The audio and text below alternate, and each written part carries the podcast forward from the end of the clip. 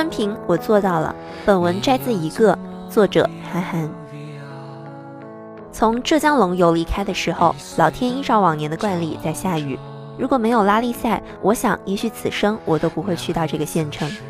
每次开到这里都是凌晨两点，都要去杨爱珍大排档吃一碗小馄饨。离开的时候都是周一的中午，再随手买一些吃的带上车。话说浙江的肯德基总是比上海更辣一些。十年前，我正式开始了我的拉力赛生涯。第一场比赛在上海佘山，彼时的拉力赛段此时已是五星级酒店和山脚别墅。赛段的起点就在如今的世贸佘山爱美酒店，一起步就是数百米的大直线，然后拐进今天的月湖公园。那里也是记者和观众最云集的地方。记得二零零三年的比赛前夜，我进行无数次幻想，那人生的第一个转弯要如何呈现？是走一个非常标准的赛车线呢，还是炫目的漂移入弯，或者是中规中矩拐过去就行？结果我没刹住车，我的职业生涯的第一个转弯就以一把倒车开始。很快，锦标赛就到了浙江龙游站，那是砂石路。我喜欢拉力赛，就是因为少年梦想。看着那些拉力车手在山间树林里高速漂移，十多岁的我目瞪口呆。从那一天，我就立志要和他们一样。人呐，在青春期总是不承认自己有任何偶像，却忘记年幼时他们给你的力量。当绑上安全带，戴上头盔，我觉得我所崇拜的拉力赛前辈们都附体在我身上。然后，我第一个赛段就掉沟里了。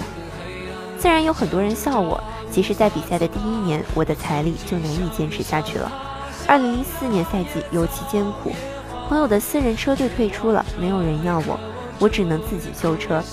积累的版税花的差不多了，因为最新赛车便无心写书，经济上也没了后续，只能在衣食住上控制支出。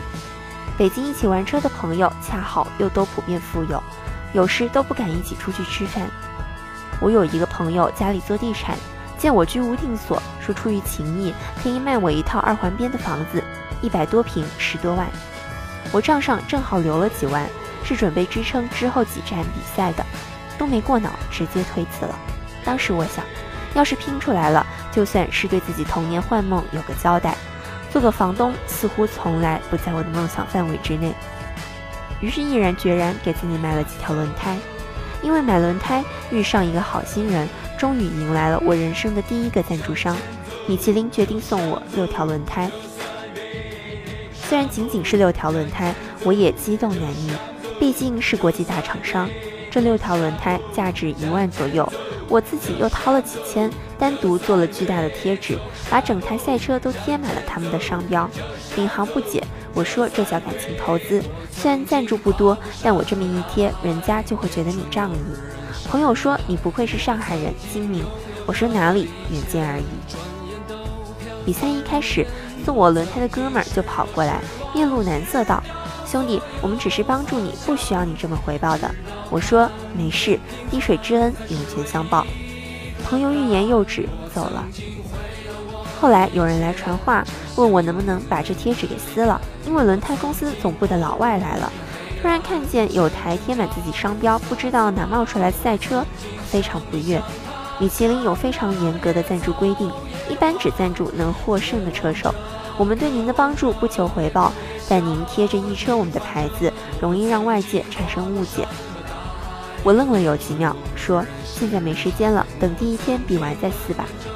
结果一进赛段，因为赛车老旧，年久失修，没几公里避震器断了。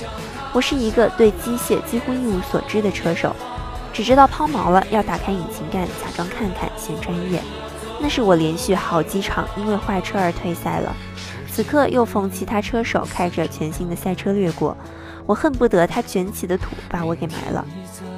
手机同时响了，是朋友打来的，他问我：“听说你又退赛了，别灰心。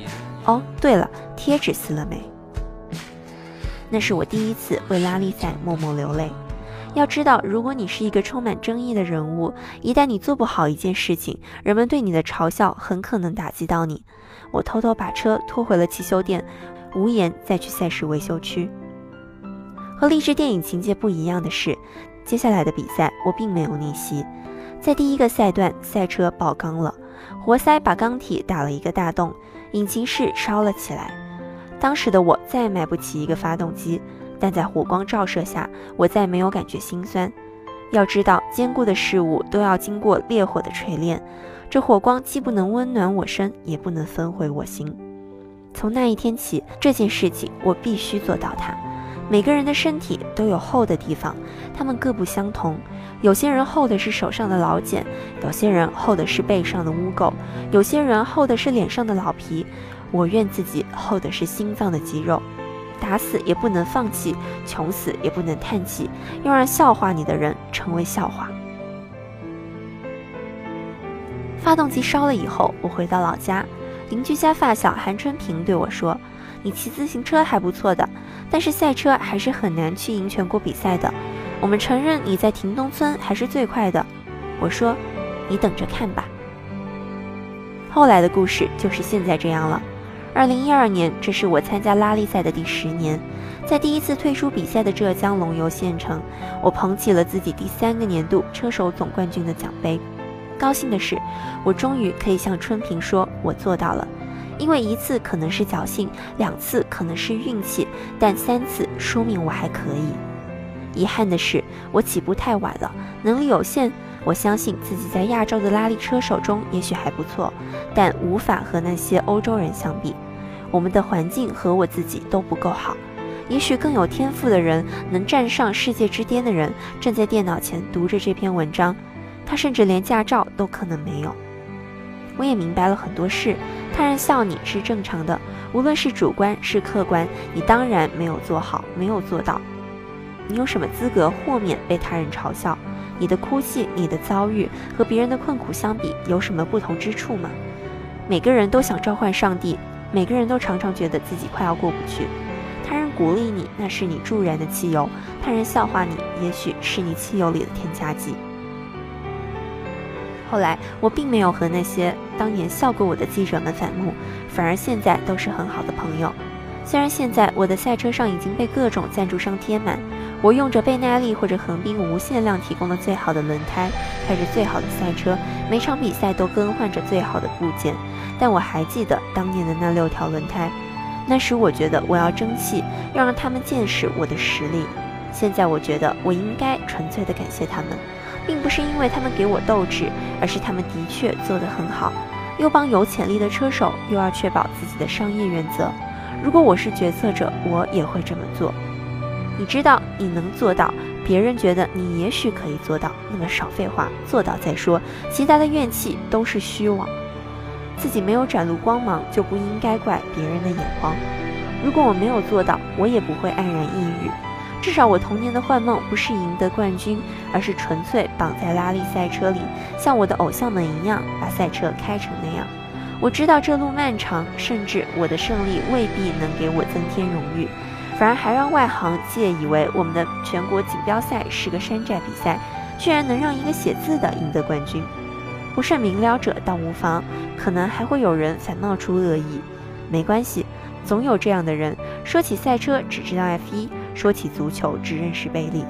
在他们嘴里，世界上只有一个叫比尔盖茨的人做生意。你做到了 A，他们会说你为什么没有做到 B；你做到了 B，他们会问你为什么没有做到 C。对于这样的人，无需证明自己，无需多说一句，你只需要无视和继续。做事是你的原则，碎嘴是他人的权利。历史只记得你的作品和荣誉，历史不会留下一事无成者的闲言碎语。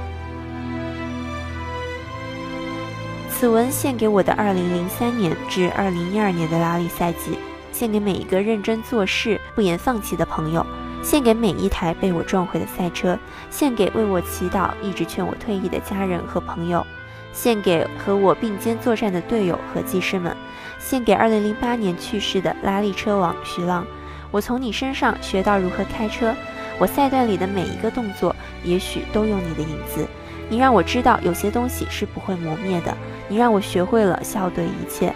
你让我懂得世界上再多人企图抹黑，甚至这世界再黑，你只需笑，而且要咧开嘴笑，因为你的牙齿永远是白的。